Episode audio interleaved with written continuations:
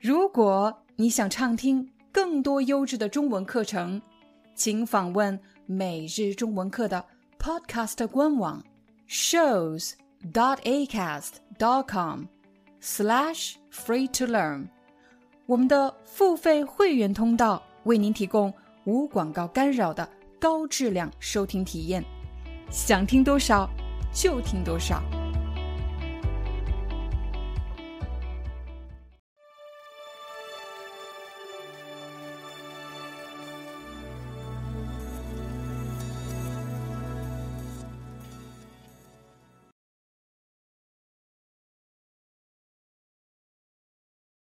比如，我买了一个盒子，有时候不小心我把它摔到地上了，可是不管我怎么摔，都摔不坏，我就可以说这个盒子非常结实。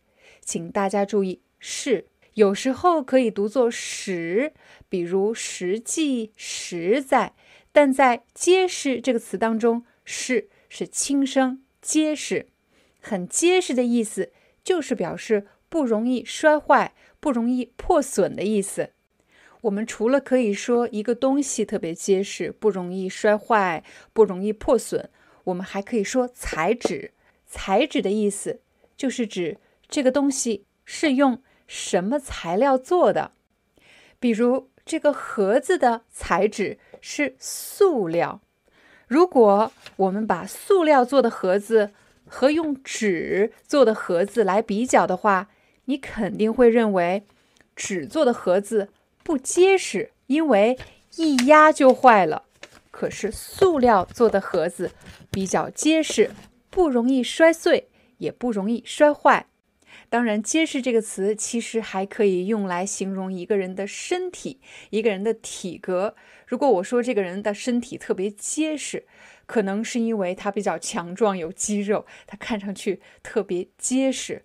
那如果没有肌肉呢？很瘦小呢？看上去不是特别结实，是什么意思呢？可能轻轻一推就倒了，或者轻轻一撞就把它撞伤了。这个人呢比较瘦小，看上去不是很结实。有朋友问我，结实和坚固有什么区别？比如我每天要拍视频，我现在用的这个桌子，我就觉得它特别不结实。为什么呢？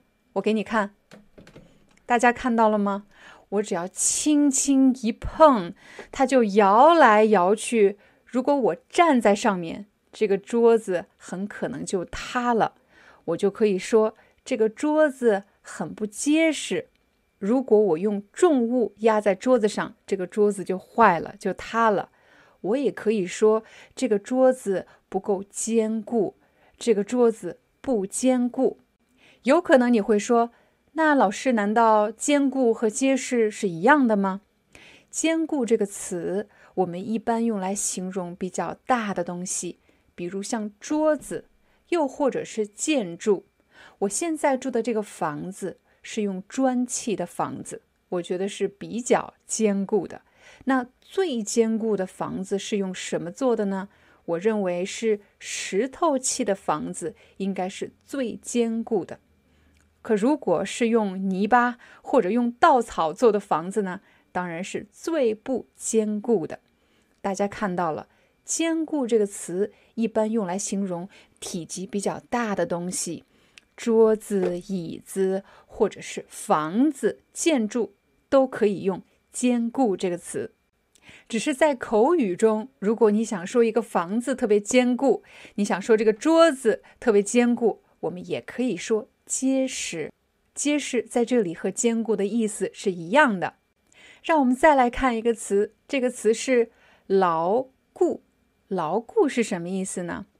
比如，你看，我在这个盒子上面绑了一个带子，可是这个带子我绑的牢固吗？固是固定，表示我把什么东西固定在这里，它就不会乱动了，才叫牢固。可是。我一拉，你看它就开了，它一点都不牢固，也就是没有很好的固定，就是不牢固。比如我贴了一幅画在墙上，可如果刚贴上去就掉下来了，我就可以说我刚才贴的不牢固，表示有什么东西固定在什么地方，可是它总是掉下来或是动来动去的，就是不牢固。刚才我们学习了三个形容词，第一个是什么东西特别结实，比如材质特别结实。这个勺子是不锈钢制的，所以它特别结实，不管我怎么掰都掰不弯，不管我怎么摔 都摔不坏，它特别结实。可是呢，这个碗是陶瓷做的，这个陶瓷的材质可不结实，一摔就碎了。它不结实，同时我们还学了坚固。当我们说一个大的物体，尤其是建筑物，它不容易倒塌，非常坚固，质量很好，就可以说非常坚固。最后一个词是牢固。我给这个盒子系了一条带子，这个带子不会乱跑，不会动来动去的，我系得非常牢固，我把它固定的很好的意思。接下来我们要学习的这个词叫做耐用。什么叫耐用呢？比如我这里买了一个手机架，我可以把手机放在上面。这个架子啊特别结实，什么意思呢？我怎么摔摔不坏，而且呢特别耐用。耐用就是表示我用了很长时间，我用了好多年，可是它都没有坏，它都好好的。我就可以说它非常耐用。我们还可以用耐用来形容化妆品。这里的耐用不是怎么用都用不坏的意思，而是怎么用都用不完。一瓶可以用很久，我们就可以说特别耐用。比如你在买化妆品的时候，销售人员很可能会这么向你介绍。不要小看这一小瓶哦，每次只需要挤出黄豆那么大就可以了，也就是很少很少的一点点，就可以涂满全脸。你不需要用很多，所以这一小瓶你可以用一年，非常非常耐用哦。耐用的意思就是指这一瓶你可以用很久，用很长时间的意思。如果什么化妆品特别不耐用，可能是。我刚刚买了两个月就用完了。其实除了说耐用以外，我们还可以把“用”换成另外一个字。比如，我给孩子买了一双鞋，这双鞋他一般在跑步的时候穿，可是不管他穿多久都没有坏。这时候我就可以说，这双鞋子特别耐穿，就是怎么穿都穿不坏的意思。你也可以说袜子特别耐穿，怎么穿都穿不坏、穿不烂，或者衣服特别耐穿。那如果不耐穿的衣服呢？比如我这件毛衣就特别不耐穿。你别看啊，我每次只有拍视频的时候才穿这件毛衣，可是你可以看到我毛衣上的毛已经搓成了很多小毛团，啊。我可以说这个衣服不耐穿，没穿多久就成这个样子了，我可怎么办呢？除了说耐穿以外，还有一个词叫做耐磨。你还记得这个东西吗？这个东西叫做海绵。我们在家务这一期话题的时候，曾经学习过海绵这个词。我们用海绵清洗很多东西，可是。还没用多久，这个海绵就磨破了，就磨破了。这时候我就可以说，这个海绵特别不耐磨，表示一磨就破。当然，我也可以说，这个海绵特别不耐用，一用就坏，一用就破。我们和大家来做一个小小的练习，请你用什么什么特别不耐穿。来造一个句子，同时也请你用什么什么特别耐磨，请你在视频下方留言给我，写出今天的两个句子。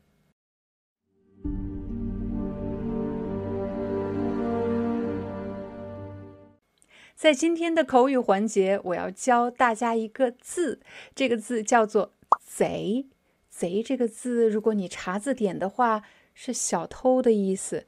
可是，在今天的视频里，在今天的句子里，贼这个字和小偷没有任何关系，它是一种北方特有的表达，就是表示特别怎么样。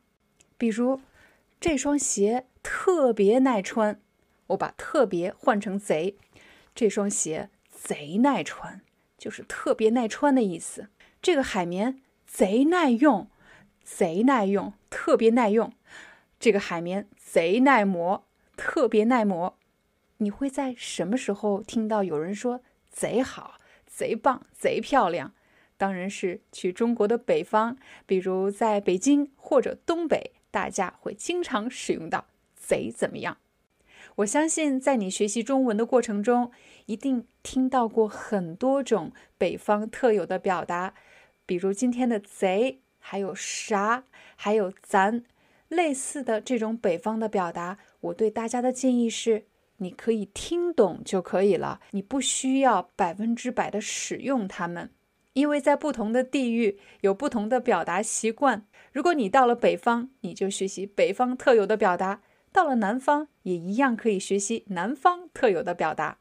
这就是我们今天的中文课，希望对大家。有帮助。另外，要提醒大家关注我们在十一月将推出的 VIP 会员计划。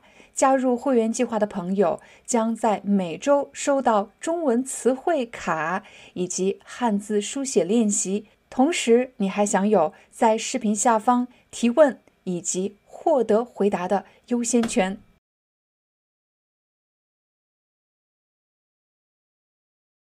我们来看。第一个表达，如果我说某个人的回答或者某个人的解释太笼统了，是什么意思呢？比如我问什么是红色，如果有人回答红色就是一种比较鲜亮的颜色，就是红色，比较鲜亮的颜色，没错，红色是很鲜亮，可是鲜亮的颜色有很多啊。比如鲜亮的黄色、鲜亮的绿色、鲜亮的蓝色，这些都可以是鲜亮的颜色。所以他的回答太笼统了，其实就是太宽泛了，这个范围太大了，所以不具体、不明确。其实，在日常生活中，大家的表达都是比较笼统的，不需要特别的清楚，不需要特别的具体。比如我打电话给家人，你什么时候回来？他说马上，我就知道他很快就回来了。至于这个马上是五分钟、十分钟、半个小时，没有关系。可是，在工作中，如果我们的表达是很笼统的，是很不具体的，就会带来很多不必要的麻烦。比如今天有一个重要的会议，可是我们有一位工作人员没有到达会议室。这时候我发短信问他：“你在哪里啊？会议已经开始了，你快点过来。”可是他说：“一会儿就到。”可是，一会儿就到是什么意思呢？我需要知道的是具体的时间，比如我五分钟就过去，比如我已经在公司楼下了，类似的比较具体的回答，而不是非常笼统、非常宽泛的、非常不具体的。我一会儿过去。还有什么情况我们会觉得一个人的解释或者表达不清楚呢？那就是太抽象了。比如我们问，请你解释下红色可以吗？红色是什么意思？这个人说，红色就是电磁波的可见光谱中低频末端的颜色。啊？什么？你刚才说什么？我完全无法理解。这个人的解释哪里有问题呢？他给出的解释是从光谱学的角度来解释红色，可是我们日常生活中有多少人对光谱学有了解呢？他所提到的名词都是专业的术语，即便中文是我的母语，我也听不懂。为什么？因为我没有这方面学科的知识储备，我听不懂。他说的太抽象了。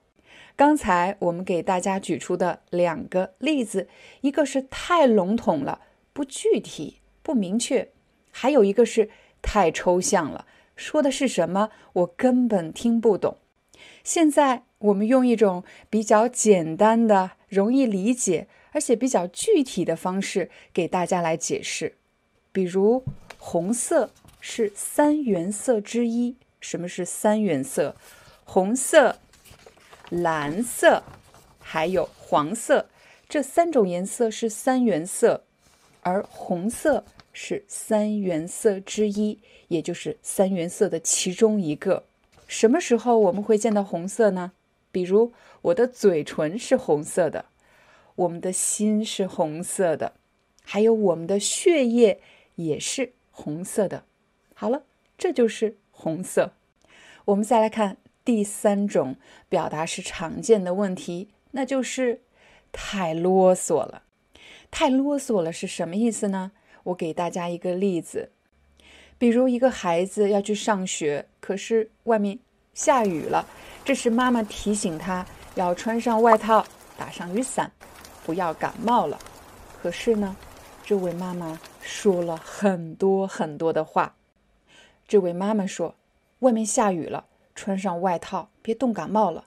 哦，记得打上雨伞。头发淋湿了怎么办？淋湿了很容易着凉的，着凉就是感冒的意思。”很容易着凉的，你要是生病了，我们就得请假去看医生。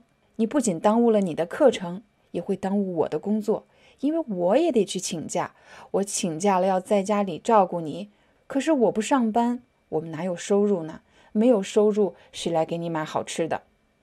你看，只是一个非常简单的问题，这个妈妈说了这么多。这个时候呢？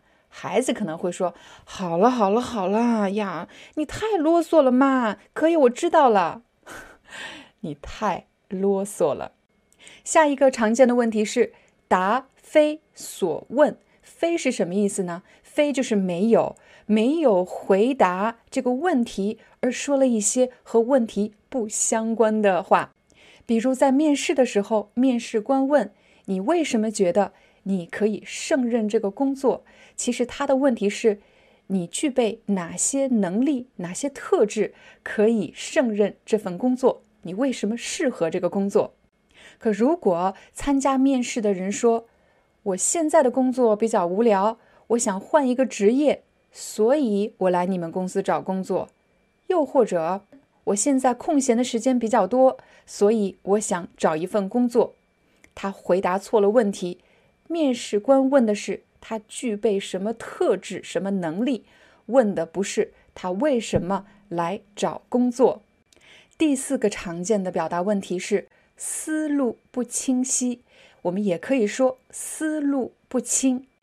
思路不清的意思就是指一个人说话分不清主次，什么先说，什么后说，什么信息是主要的。什么信息是不重要的？他分不清楚，把所有的信息通通都给到你，所以让你很难理解。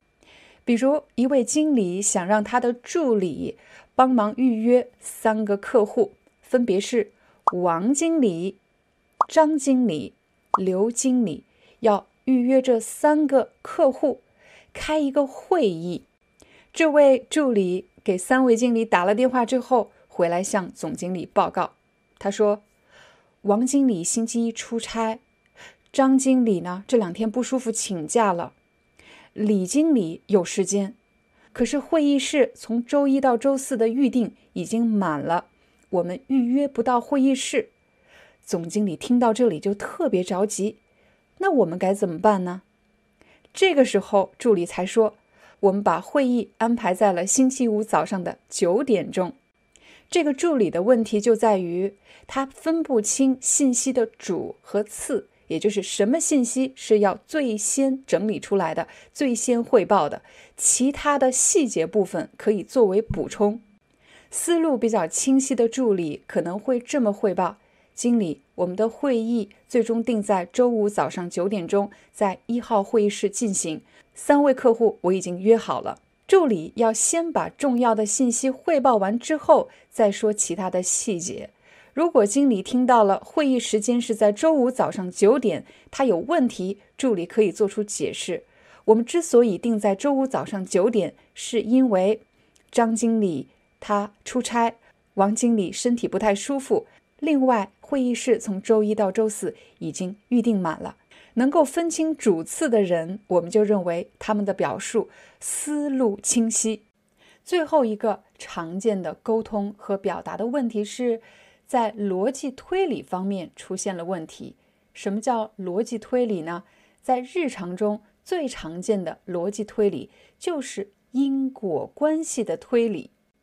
比如，每个国家都有他们的文化习俗，还有生活习惯。最典型的差异是餐桌礼仪，在餐桌上什么可以做，什么不可以做。比如有个人在餐厅吃饭，他看到旁边一桌坐着一群外国人，他们也在用餐，也就是也在吃饭的意思。但是这些外国人并没有遵循当地人的用餐的习惯，比如当地人用筷子，可是外国人用的是刀叉，又或者当地人用的是刀叉，可是外国人用的是筷子，又或者是用手来吃。这时候，这个人就想：难道他们小的时候爸爸妈妈都没有教给他们餐桌礼仪吗？看来是他们没有学过，也没有人教给他们。刚才这个人在逻辑推理上犯的错误就是，他用的是本民族的文化标准，也就是在我的民族看来这样是好的。那如果不符合这个民族特定标准的，那都是不好的。所以他在逻辑推理上有一个很明显的漏洞。当我们的逻辑推理有漏洞的时候，就会出现逻辑推理的错误。比如曾经遇到过一个非常黑心的销售，卖给我的产品质量又差，价格又贵。我就推理成所有的销售都是坏人啊，并不是这样的，不能这么推理。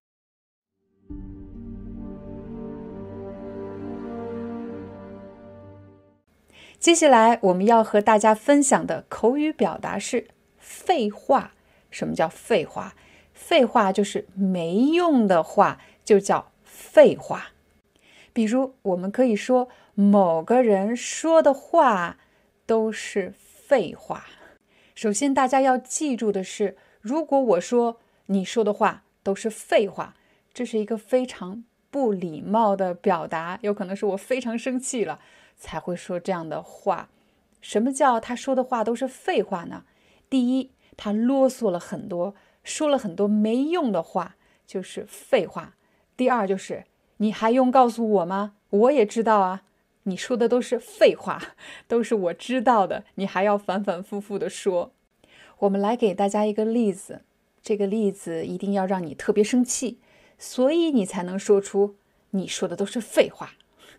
比如有一个朋友，这个朋友经常借你的钱，可是借完钱他就消失了，你给他打电话，他手机关机，你找不到他。有一天，他终于找到了你。他说：“哎，可不可以再给我借点钱啊？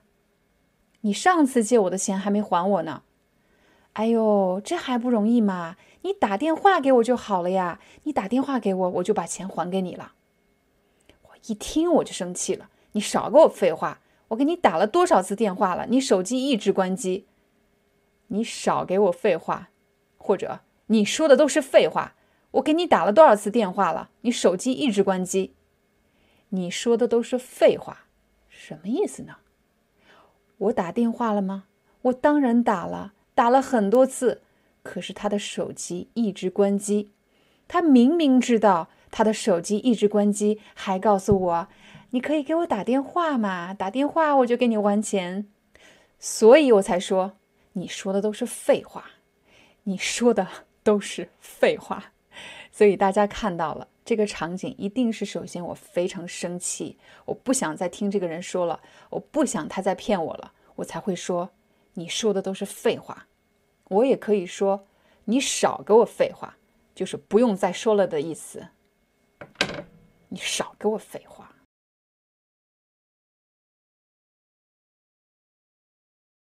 其实热也有很多种，今天我们将和大家分享的是干热。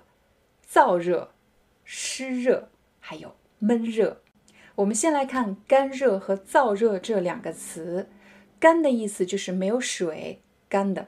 燥这个字有一个火字旁，火，你想一想，被火烤是一个什么感觉？所以干热燥热形容的就是这种感觉，像被火烤一样，没有风，没有水，特别干，特别热，干热或者燥热。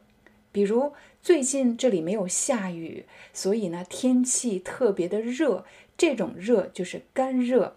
如果温度再高一点的时候，我们就可以说燥热。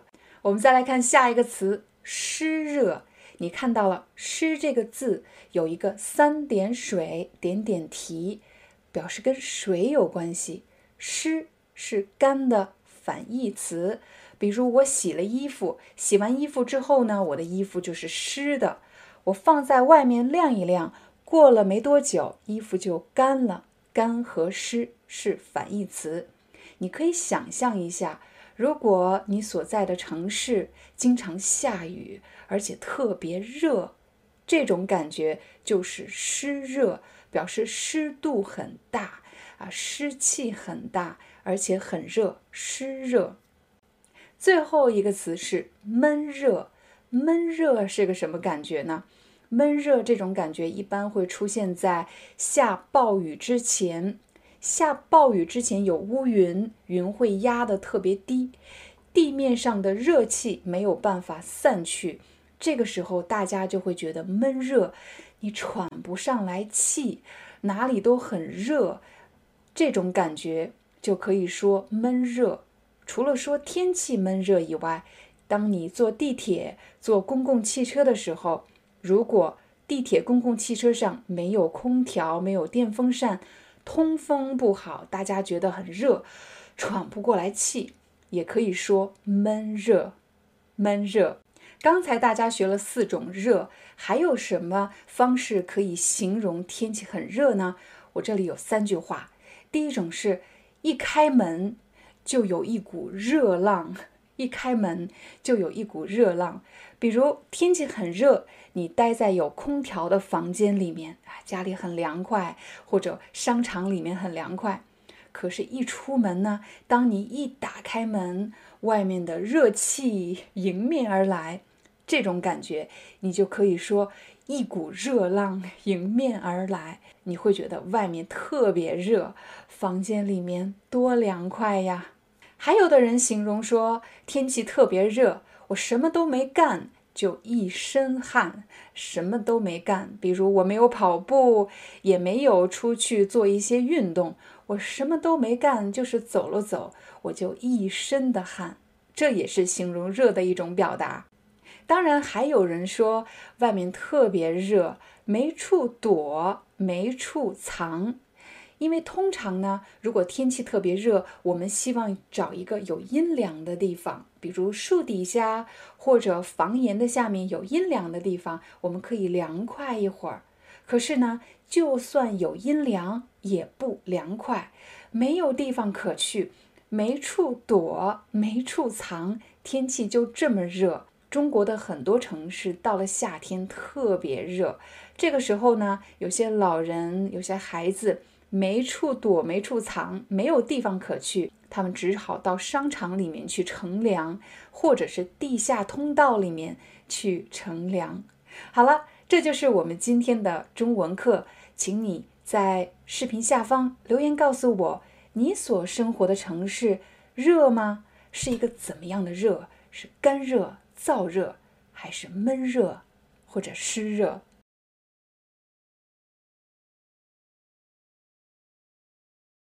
精美、精巧、精准、精确。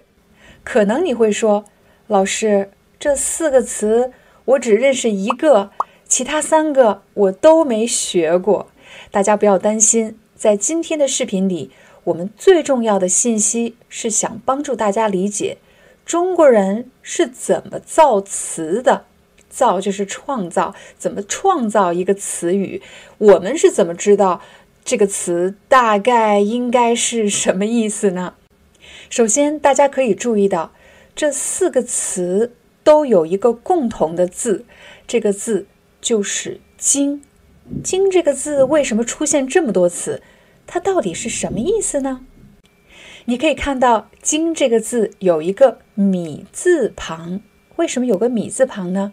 是因为在几千年前，“经”这个字的意思是表示精心挑选出来的、质量上乘的。大米，你可能会问，为什么人们要精心挑选大米呢？大米除了是亚洲地区最主要的主食之一，而且人们还可以用大米来酿酒，又或者制成其他各种各样的美食，所以很自然的，只有精心挑选出质量上乘的大米，才可以制出最好的酒。制成最好的佳肴，而到了今天，“精”这个字有一个非常主要的意思，就是精致的，还有质量上乘的，质量特别好的。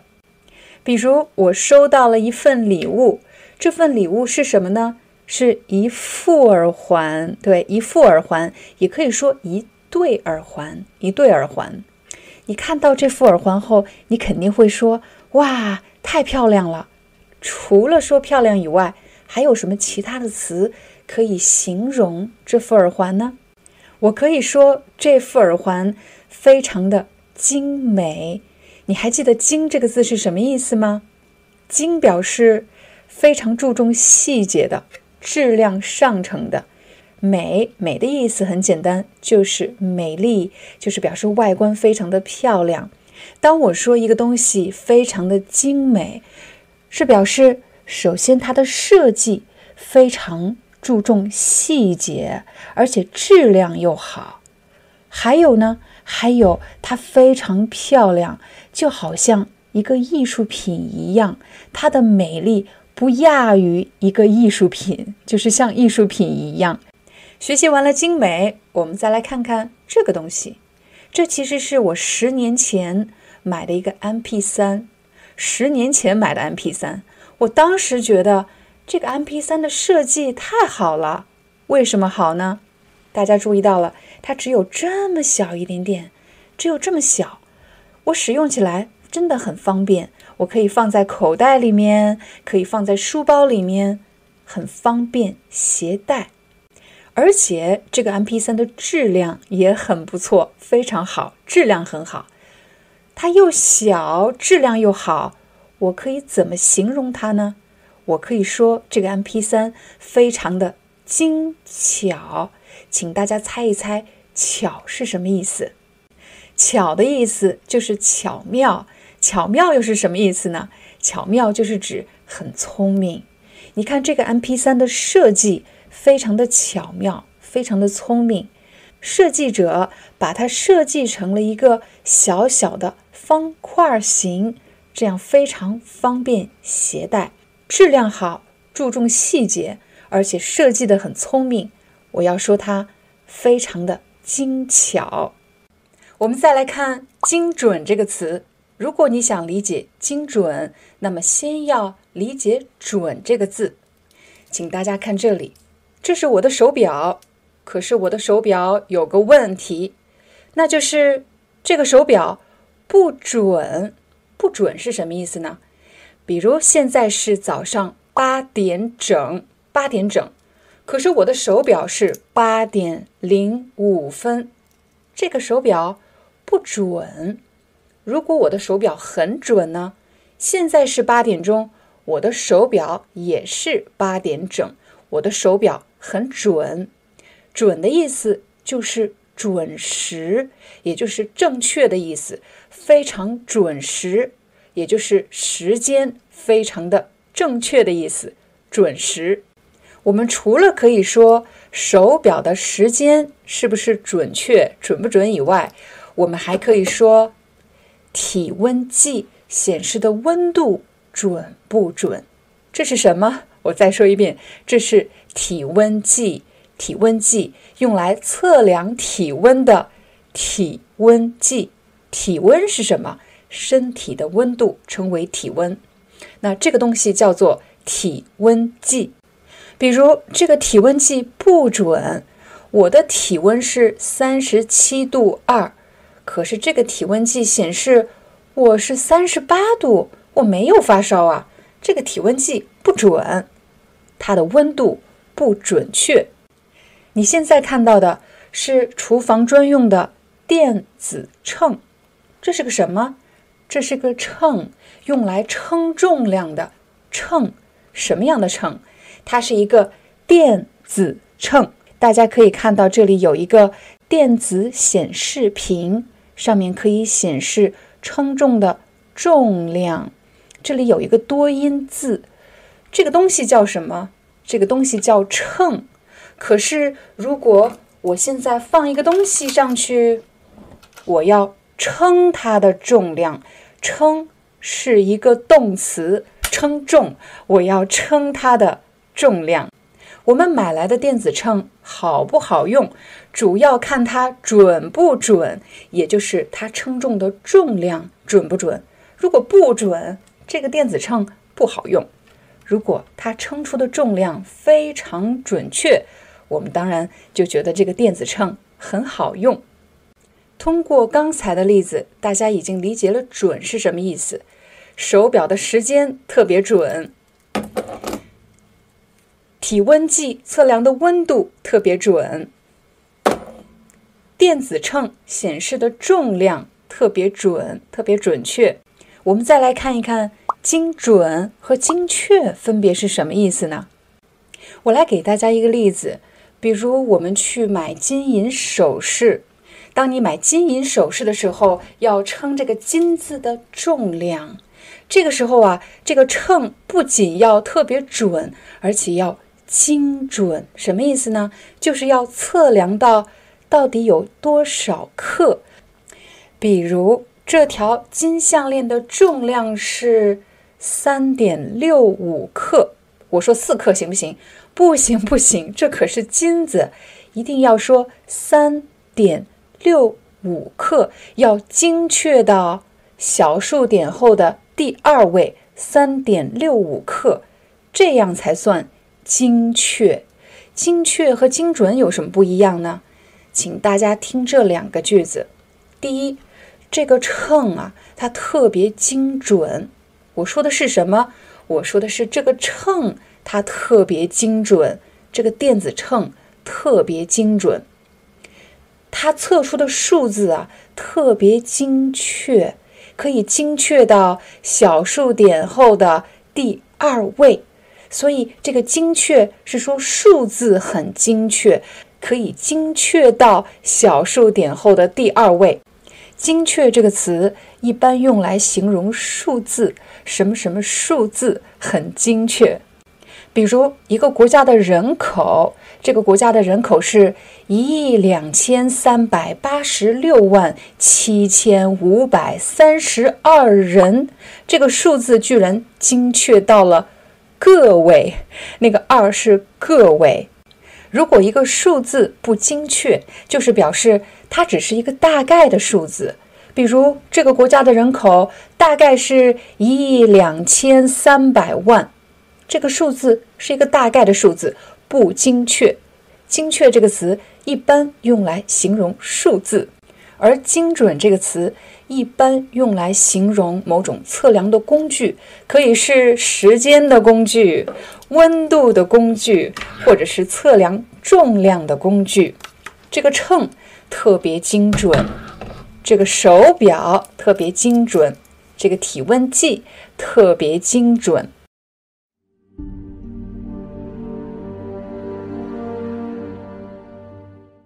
今天我们要和大家分享的口语表达。和手表有关，比如我最近啊总是迟到，后来我发现原来是我的手表不准，我这个手表慢了差不多十几分钟，所以我现在想干什么？我现在想调一下手表的时间，你看这个动作就叫调，我可以调快五分钟，也可以调慢五分钟。调这个动作指的就是调整，一般用在使用各种仪器。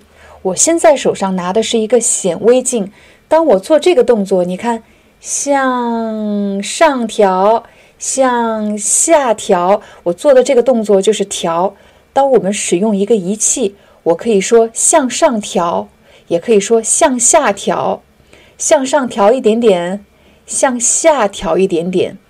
如果是手表，可以调快五分钟，也可以调慢五分钟，可以向前调五分钟，也可以向后调五分钟。假设你是我在路上遇到的一个陌生人，我知道我的手表不准，所以我走过来说：“不好意思，啊，我想麻烦你跟我对个时间行吗？我的手表不准，我想和你什么？”我想和你对个时间，就是核对个时间。我想和你对个时间，好吗？但如果你是我的同事，我就会说：“哎，小张，不好意思，你这会有时间吗？我手表不准，我想和你对个时间。你看，我刚才说的是不好意思，你现在忙吗？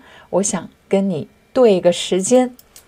但如果我是和自己的好朋友，和我的家人说话呢，我可能就会说：“哎，咱俩对个时间。”咱俩对个时间是什么意思呢？咱俩其实是一个北方的口语，就是表示我们。我们一般在公众场合不说“咱俩”，“咱俩”这个词是表示两个人关系特别好，“咱俩”咱们两个的意思。所以在家里或者和好朋友，我可能会说：“咱俩对个时间。”咱俩去买点东西，咱俩去爬山，咱俩去看电影，咱俩去吃饭，咱俩去干什么？也就是咱们两个去干什么的意思。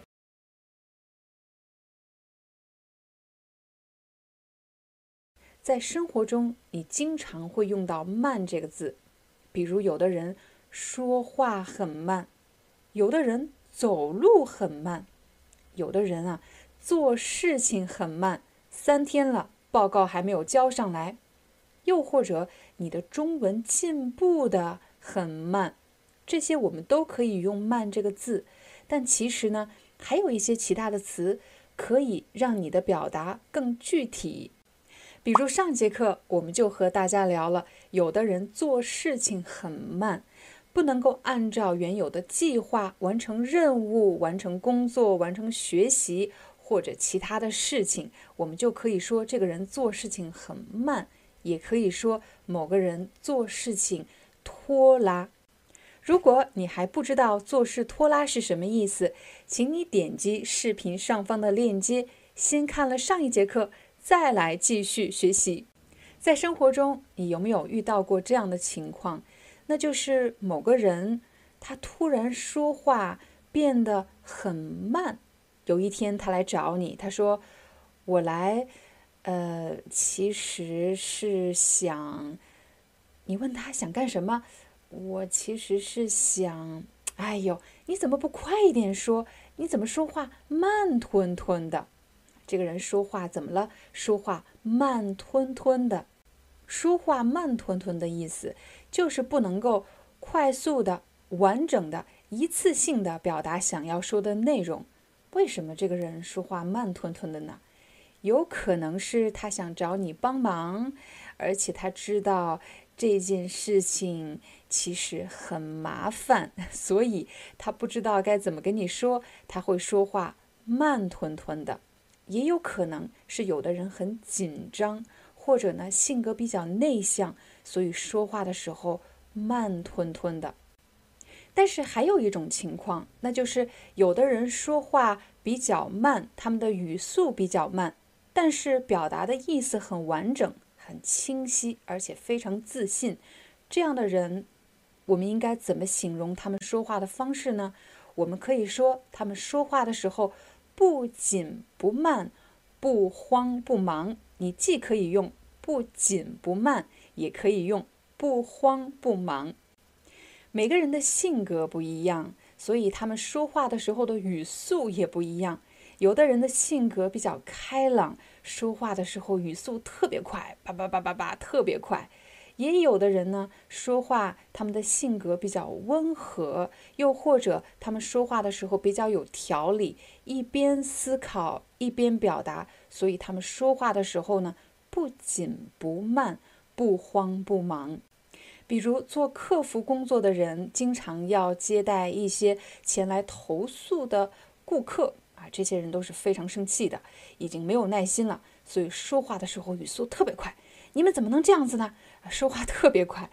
但是做客服工作的人就必须要控制好自己的情绪。那怎么样控制好自己的情绪呢？在说话的过程中就不能语速过快，而是要不紧不慢，不慌不忙。有条有理，一边安慰顾客，还要一边提出解决的方案。刚才我们给大家提出了两个例子，一个是当人们紧张的时候、害怕的时候，说话慢慢吞吞的；又或者是因为他们的思路非常清晰，性格比较平和，所以说话不紧不慢，不慌不忙。还有第三种说话慢。这种慢呢，其实我们说反应慢。你看过《疯狂动物城》吗？《疯狂动物城》是一个动画片，在这个动画片里有一只树赖，这只树赖说话的速度很慢。那这种人呢，我们说他们的反应很慢。什么时候？人们会突然变得反应很慢呢？如果我前一天晚上没有休息好，一整夜没有睡觉，第二天我去上课的时候，我就会明显发现我的反应很慢。比如学生问了一个问题，他们问完问题之后，我很久都没有做出回答，因为我的大脑一片空白，就是因为没有休息好，所以我的反应很慢。我没有办法听清楚你的问题，我也没有办法想清楚应该怎么回答这个学生的问题，我的反应变得很慢。看来睡眠直接影响着一个人第二天的工作状态、学习状态。还有一个词我们可以用来形容反应慢，那就是反应迟钝。反应迟钝，比如我们去银行或者去超市。想要跟工作人员沟通，可是呢，这个工作人员心里有事，可能是家里发生了什么事情，或者是今天的工作不顺心，所以呢，他的注意力没有在工作上。作为顾客，你会跟他聊天，跟他说话，哎，你好，什么什么什么什么什么什么。可是你说了半天，这个人就好像没听到你说话一样，你就会说，你好，嘿，嘿。这个人才反应过来啊！你好，你好，你刚才说什么？你看他的反应变得很迟钝。让我们再来联想一下，在你的生活当中还有什么事情是要你等很长时间、很慢的呢？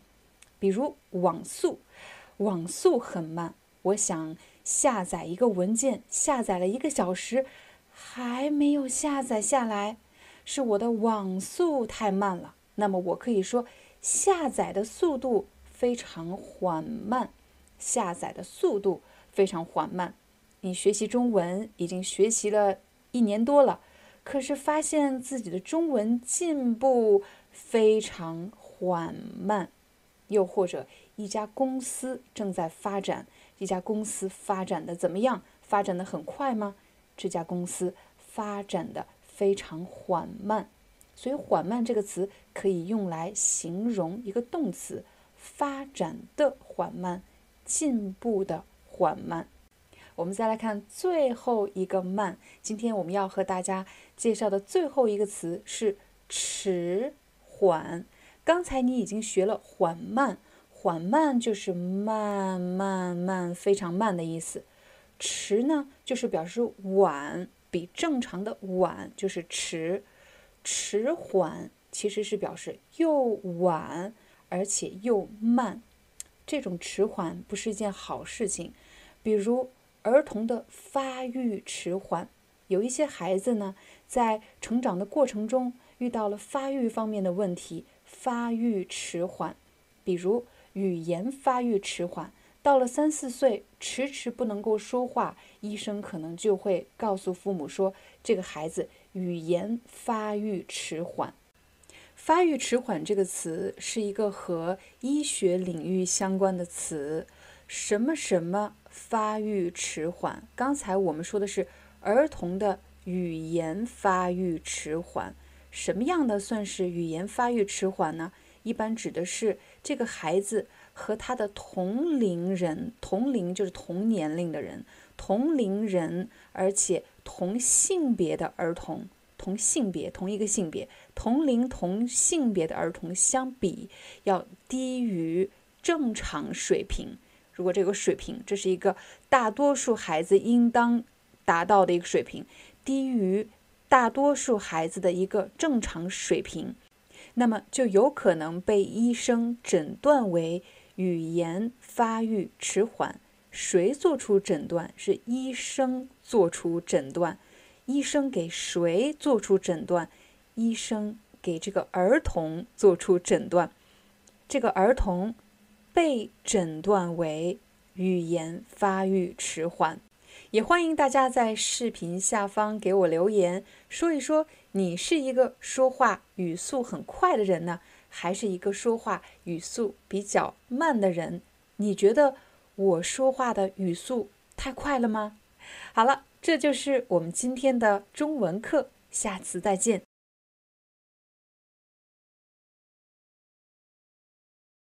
我想先向大家介绍一个概念，这个概念就是词汇库。词汇你肯定知道，是表示你学习的各种各样的中文词汇，库是仓库。词汇库这三个词其实就是表示每个人的大脑当中、你的头脑当中存储的词汇，它像一个网络一样，你也可以把它想象成一部词典。当我们学习外语的时候，你会经常用到一个工具，那就是词典或者字典。但其实呢，你仔细回忆一下你的母语。你的脑海当中，你的头脑当中有一个属于你自己的词汇库。比如，我现在请你联想“多”这个概念，用你的母语来想一想，除了说“多”以外，还有什么其他的词来形容“多”呢？比如，我想学英语，“多”我去查“多”，可以是 many、much、a lot of，对吗？可是除了这些词以外，当然，在不同的情景下，还有很多的词可以来形容这个多。所以，如果想快速的增加你的词汇量，背字典也许不是一个最佳的选择。重要的是从一个基础的词，一个最简单的词“多”，然后把它放在不同的场景当中去想一想，在这样的场景中，除了说“多”以外，一般人们还可以用什么其他的词呢？大家可以想象，你所学习的每一个最基础的词，就好像是一棵树的根一样。这棵树向上生长，向上生长，会发展出非常多、非常多不同的枝干 （branches），发展出不同的枝干。每一个枝干上都有一个表达。而这个表达呢，是在特定的情景下，在特定的情况下，大家会经常使用到的词。今天我们要和大家分享的这个核心词是“多”。再向上发展，我们来看第一个分支。当你看到一片植物，比如在花园里面啊，这里的草长得特别多，好多好多草，这种草特别多，植物特别多。我们应该怎么说呢？你可以说这里的草长得特别茂盛，没错，是茂盛这个词。有一个朋友，他家的花园里面种了很多竹子，竹子长得特别好，有特别多、特别多的竹子。我就可以说，你家的竹子长得真茂盛，长得真好。茂盛这个词就是用来形容草木。长得又多又好，就是茂盛。其实，如果这种多呢是特别多、特别特别多，而且长得特别好，我们还有一个词叫做茂密。比如在丛林当中，你会发现这里的树啊，长得特别高，而且啊，长得特别的近。每一棵树和每一棵树离得特别近，甚至都看不到前面的路，甚至都看不到光。我们就可以说，这里的树木长得非常的茂密，非常茂密的一个森林，非常茂密的一个丛林。茂密，我想你肯定会问这样的问题：茂盛和茂密就只差一个字。一个是盛，一个是密，这两个词是近义词，有什么区别呢？我们应该怎么去掌握这两个词呢？其实，即便是在中国长大出生的人，我们也会去想一想，这两个词有什么不一样呢？首先，你注意到了茂盛，它有一个盛字，盛是表示繁盛，表示盛大，长得特别好，特别高大，长得特别好的意思。所以，当你看到某个植物长得特别高大，它的植物的健康状况很好的时候，你就可以说这个草木、这个植被非常的茂盛。而“茂密”这个词强调的是密，也就是很多，而且非常的密集，特别紧密。紧密，一棵树挨着一棵树，一棵树挨着另一棵树。非常的茂密，想一想，热带丛林里面的植物都是什么样子的？刚才我在形容森林、形容树林的时候，我用到了一个密集。我说这些树木长得非常的密集，一个挨着一个，一个挨着一个，有很多。其实有一种自然的心理现象，就叫做密集恐惧症。我们用这个恐惧症来帮助你理解。密集是什么意思呢？恐惧就是害怕，症你看到了有一个病字头，看上去好像是一个病症，是一种疾病，但其实呢是一种比较自然的一种心理现象。有的人有密集恐惧症，在前几期我们曾经讲过一个视频，话题是你最害怕什么？如果你还没有看的话，请你点击视频上方的链接，就会找到这期话题。我们说回密集恐惧症，请大家想象一下，在池塘里面，当你看到青蛙的卵的时候，有很多很多很多很多卵挤在一起，非常的密集，而且是一个圆圆的加上一个圆圆的。你看到这种画面的时候，你有什么感觉？你是没什么感觉啊，还是说太恶心了、太可怕了？那就说明你很有可能有密集恐惧症。当有一些图案或者画面，这些东西的排列是非常紧密的，一个挨着一个，一个挨着一个，出现了一种视觉的现象，让你觉得嗯，特别的恶心，特别的。难受，这个时候呢，很有可能你是有密集恐惧症，而你看到的这个画面排列的这种紧密形式，它就是密集。密集还可以用来形容什么呢？比如在北京、上海、东京、巴黎，只要是各个国家的首都，我相信都是人口密集的大城市，人口密集。没错，你可以用密集来形容人口，表示在一个单位的空间里面生活的人特别多，我们就可以说人口密集。刚才你学习了人口密集，其实还有一个词也可以用来形容人口，那就是人口稠密。稠密这个词呢，就是表示比一般的比较多，人口稠密。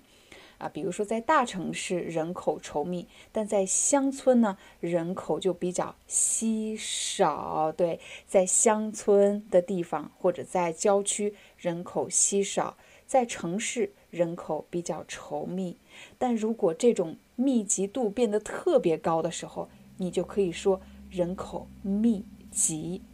密集还记得吗？刚才我们说过密集恐惧症。稠密可以用来形容人口，表示这个地方人口很多。我们也可以用稠密来形容一个人的头发，比如一个人的头发长得特别多，我们可以说他的头发非常稠密。那如果头发很少呢？头发特别的稀疏，头发非常稀疏或者稀少。除了我们看到的画面、看到的草木、人口这些词可以来形容它的多，但有些东西呢是看不到的。什么东西呢？它就是时间。比如你的生活安排，如果你的生活安排啊安排了特别多的事情。早上要跑步，然后送孩子上学，然后呢去上班，上班之后，然后开会，开会，还有好多好多的事情，我们就可以说你的安排怎么了？安排的特别紧凑，紧凑的意思就是表示没有空隙，没有特别多的闲余的时间，安排紧凑。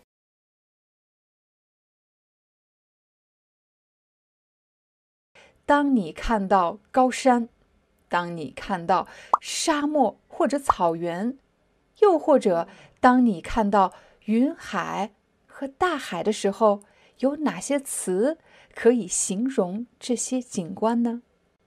请大家和我一起来到一座大山前，这座山非常非常的高，特别的高，太高了，而且特别的美。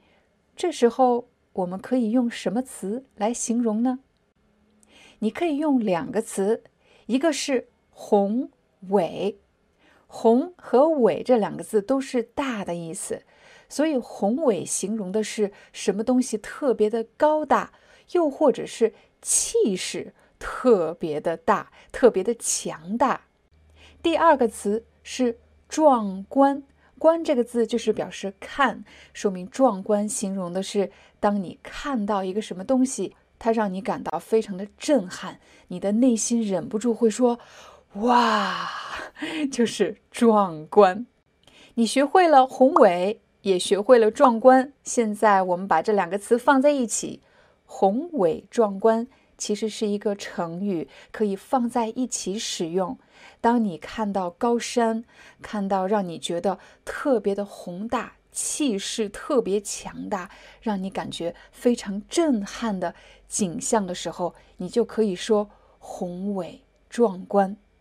比如我去中国旅游的时候，当我看到长城，连着山脉延延不断的长城，我就会说，真的是宏伟。壮观。当然，每个国家都有他们非常宏伟壮观的建筑，请大家在视频下方留言给我，说一说，在你们国家什么样的建筑或者什么样的自然景象是宏伟壮观的。现在，我们和大家一起来到山顶，站在山顶向远处望去。这时的景象是什么样子的呢？当我们站在山顶的时候，如果这个山的高度非常高，很可能你除了可以看到远处的山脉，你还可以看到云。这些云就在你的身旁。这时我们会觉得，这简直不是现实，而是梦境，像在梦里一样。这时候你就可以说：“美若仙境。”美就是美丽，若就是好像，美的好像在仙境一样。什么叫仙境？仙境指的是人们想象出来的神话里面存在的最美的地方，称为仙境。比如天堂算是仙境，又或者在你的国家神话里面才会有仙境。美若仙境这个词，形容的是当你来到一个地方。这里的景色实在是太美了，这里让你觉得这不是现实，这不是真实的世界，而是想象出来的，像仙境一样。你就可以说这里美若仙境。现在，让我们从山顶走下来，来到一片草原。不管你向远处望多远，你都看不到这个草原的边际，也就是看不到头。什么东西停止的地方就叫做边际。可是呢，我们站在草原上，不管向多远望去，都看不到草原的边际，就可以说眼前的草原一望无际。一望无际就是一眼望不到边的意思。当然，除了草原是一望无际，如果是沙漠呢？沙漠很可能也是一望无际。如果是大海呢？你也可以用一望无际。一望无际的大海，一望无际的沙漠，一望无际的草原。现在。让我们从草原来到海边，大海确实是一望无际的，但大海不总是平静的。为什么呢？因为大海上有海浪，有波涛。海浪和波涛都是表示海里的这个浪，但是波涛通常是比较大的，海浪是比较规律的、比较小的，称为海浪。如果你看到的大海不是平静的大海，而是充满了很大很大的波涛、很大很大的海浪，这时你就可以用一个词：波涛汹涌的大海。波涛汹涌这四个字都有三点水旁，说明这四个字都和水有关。波涛汹涌指的就是水浪或者海浪，又大又急。波涛汹涌。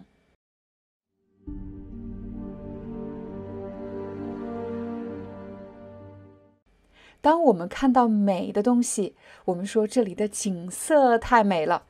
可是有时候我们去的地方，这个地方一点都不好看。那我们看到的这是什么呢？我们可以说眼前的景象，而不是景色。景色是指优美的景象。但如果这个地方不好看，你就可以用“景象”这个词。比如，眼前的景象特别的荒凉。荒凉是什么意思呢？比如我去了戈壁滩，戈壁滩上没有树，也没有草，也没有动物，什么都没有。所以我可以说，这个戈壁滩特别的荒凉。又或者，我们旅游的时候来到了一个地方，这里没有人居住，走了很远都没有人，看来很少有人来这个地方。这时候我们就可以说，这个地方非常的偏僻。偏僻就是表示没有人来，也没有人知道这个地方，非常的偏僻。所以你会听到一个非常偏僻的小村庄。说明这个村庄离人群、离城市、离城镇非常非常的远，很少有人知道这里有一个小村庄，偏僻的小村庄，或者偏僻的小树林。偏僻形容的是离城市、离大家通常居住的地方非常远，很少有人知道。我们用偏僻，但如果这个地方就是没有人呢？见不到人，很少有人。我们可以说这个地方人烟稀少。比如我们来到一个小村子，问他们这里的人：“你们这里大概有多少人口呢？”这里的村民说：“我们这个小村子啊，也就三十多个人。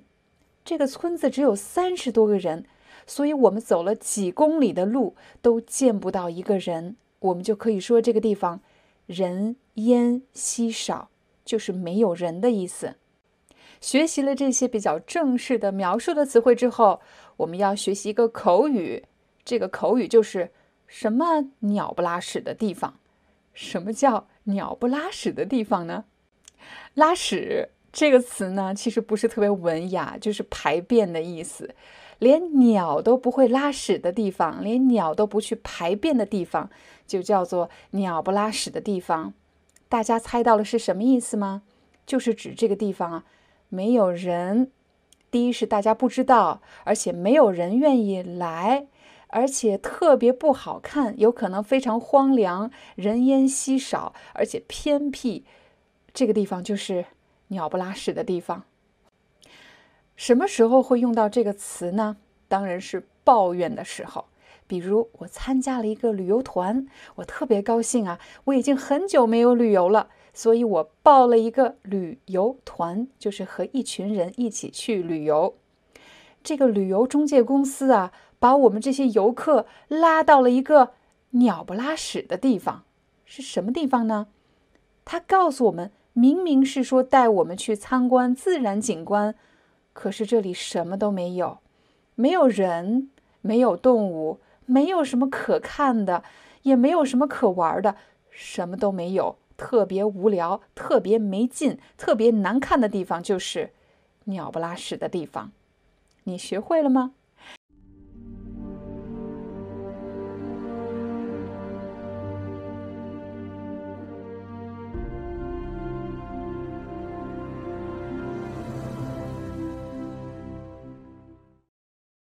？Hi。I'm your Chinese teacher, Liao Dan. Thank you so much for listening to 每日中文课. If you're looking for more lessons, please visit our podcaster website. Here's a link shows.acast.com slash free to learn. As a silver member, you can get access to all the lessons we've created to help you learn natural Chinese in a fun, interesting, and immersive way. Join us today. Enjoy your ad free listening. I'll see you in upcoming episode.